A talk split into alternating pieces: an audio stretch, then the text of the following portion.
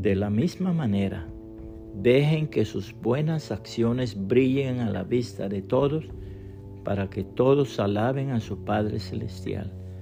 Mateo 5:16, nueva traducción viviente. Hombres irreprochables. Cuentan que a bordo de un buque donde viajaba un almirante, el capitán se quejó de que un grupo de marinos provocaba molestias a los demás con sus ejercicios religiosos.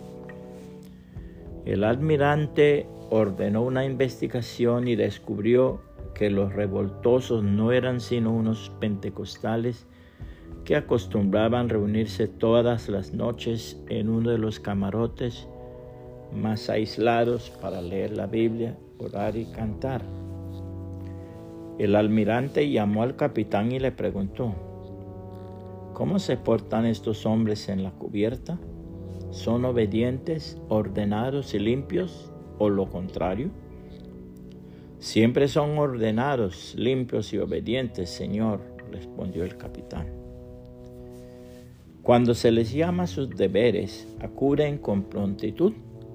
Siempre son los primeros en presentarse.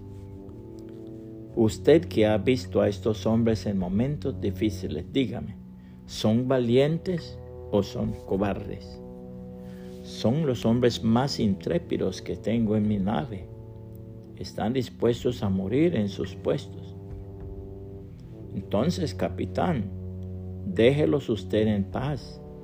Si todos los cristianos son hombres de tal calibre, ojalá que todos los que están bajo mi mando incluyendo a usted, fueran cristianos. La hermosísima palabra de Dios nos enseña lo siguiente. Queridos amigos, ya que son extranjeros y residentes temporales, les advierto que se alejen de los deseos mundanos que luchan contra el alma.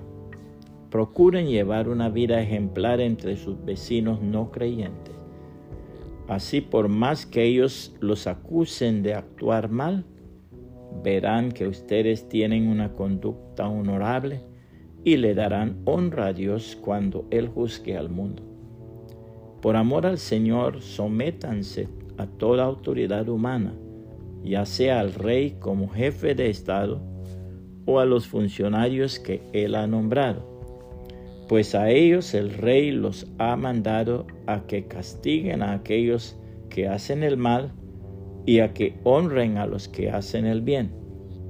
La voluntad de Dios es que la vida honorable de ustedes haga callar a la gente ignorante que los acusa sin fundamento alguno. Pues ustedes son libres, pero a la vez son esclavos de Dios. Así que no usen su libertad como una excusa para hacer el mal. Respeten a todos y amen a la familia de creyentes. Teman a Dios y respetan al Rey. Primera de Pedro 2, 11 al 17, nueva traducción viviente. Puede compartir esta reflexión y que el Señor Jesucristo le bendiga y le guarde.